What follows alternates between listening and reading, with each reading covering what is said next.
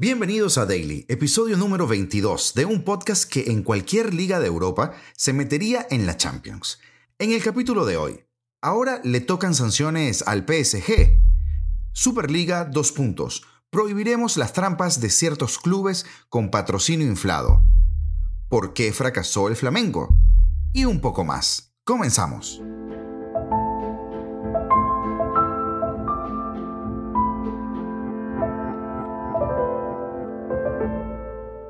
Ya el asunto es cosa de jeques.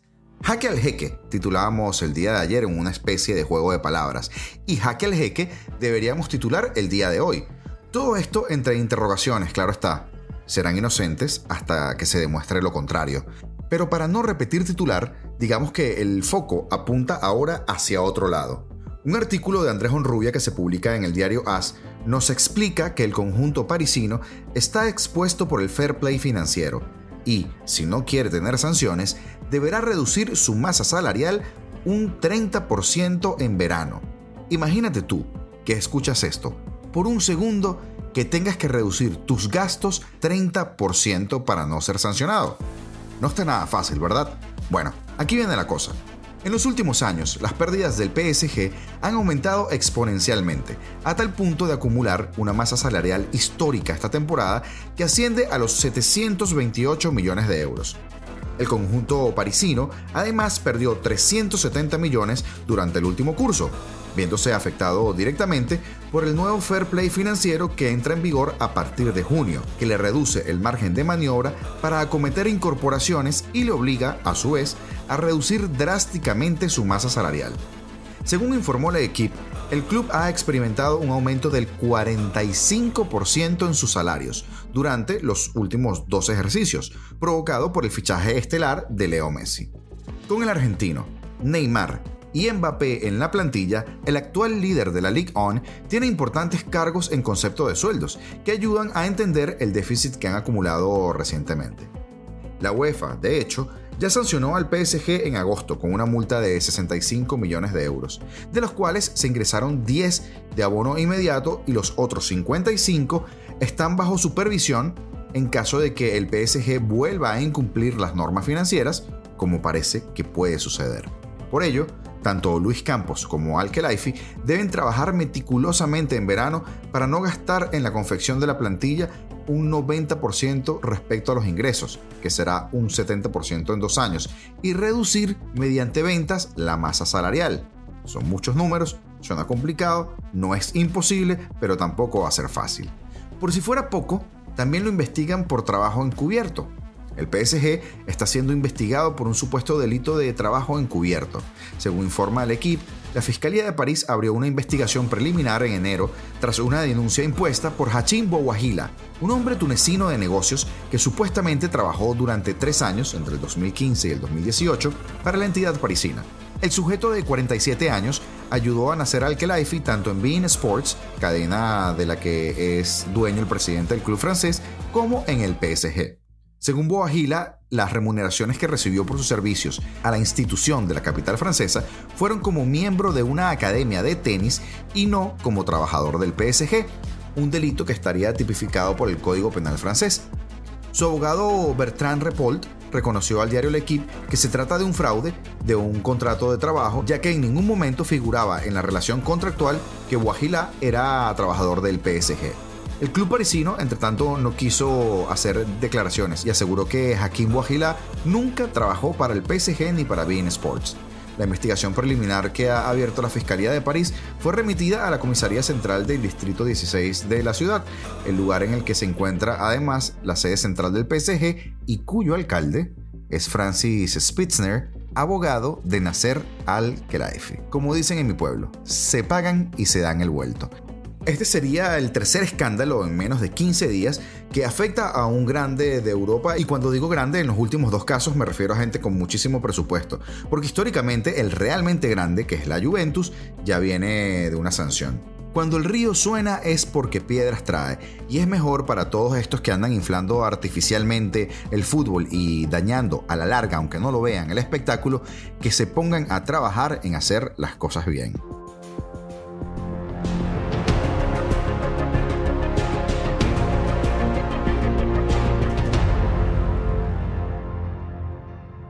Y la Superliga se ha pronunciado, bueno, al menos Bernd Richard ha hablado y ha dicho, prohibiremos las trampas de ciertos clubes con patrocinio inflado.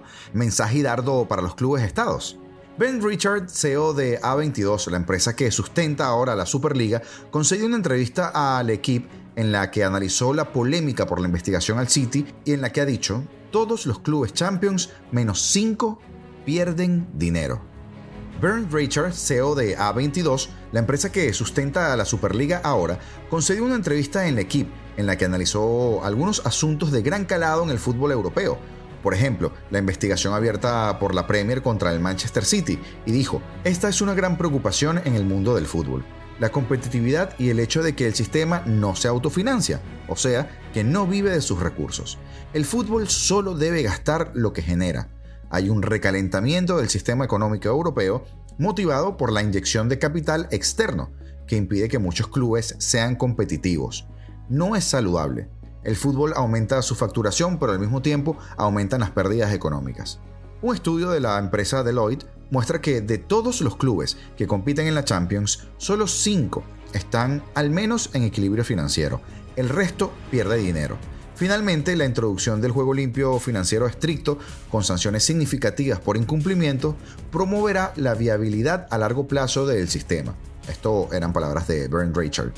El proyecto que continúa adelante, avalado públicamente por tres grandes clubes, como lo son el Real Madrid, el Barcelona y la Juventus, considera el estilo de financiación del PSG o del City como un ataque a la correcta viabilidad del sistema. Abro comillas, mantenemos la idea de que los clubes no podrán dedicar más del 55% de su presupuesto a las nóminas. También queremos prohibir los manejos de ciertos clubes con contratos de patrocinio inflados.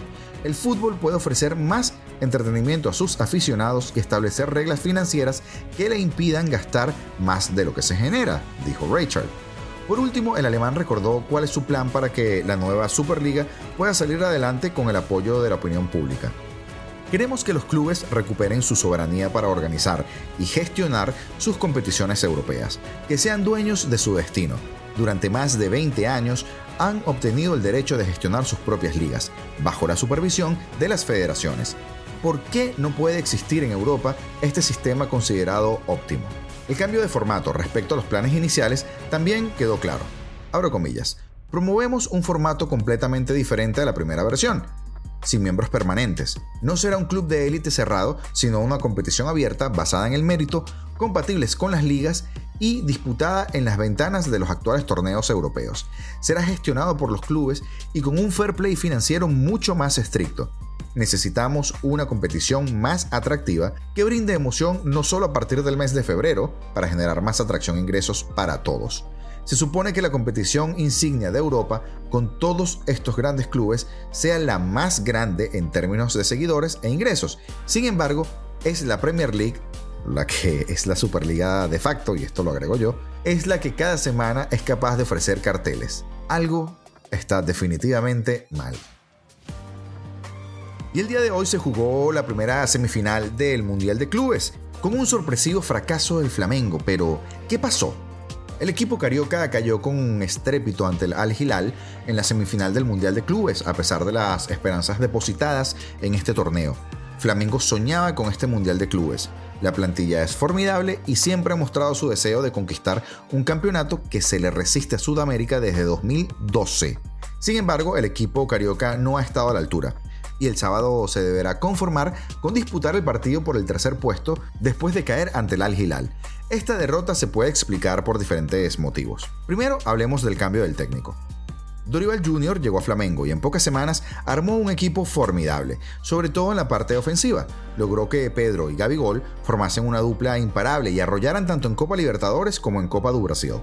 Un doblete histórico para el Mengao en un 2022 inolvidable. Sin embargo, la directiva no quedó del todo satisfecha por motivos inexplicables y optaron por la salida al técnico para contratar a Víctor Pereira.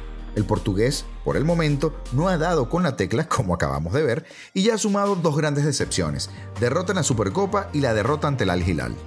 Desde la final de la Copa Libertadores, el 29 de octubre, los grandes pilares del equipo dejaron de competir y apenas algunos disputaron minutos de Brasileirao, aunque ya sin atención de la competición, estos saltaron a la cancha. Luego llegaron prácticamente 40 días de vacaciones y el cuadro carioca no volvió a jugar un partido hasta el 13 de enero.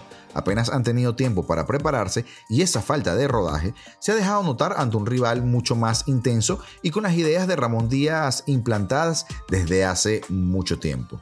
Para que al final pues sucediera lo que fue sorpresa para muchos, que es que el Flamengo terminara perdiendo y terminara simplemente conformándose con un tercer o cuarto lugar. Y para Arturo Vidal, pues ya será en otra ocasión. Y en otra ocasión, como mañana, nos estaremos escuchando nuevamente cuando estemos repasando lo que fue la semifinal que se juega el día de hoy entre el Real Madrid y el Al Ali. Eso y todo lo referente al mundo del fútbol, que cada día está un poco más convulso. Te recordamos que puedes conseguirnos en todas las redes sociales, TikTok, Instagram, Facebook, YouTube, así como los diferentes portales de podcast, como lo son Spotify, Apple Podcast, Amazon Music o Google Podcast. Ya será hasta mañana y gracias por siempre estar allí.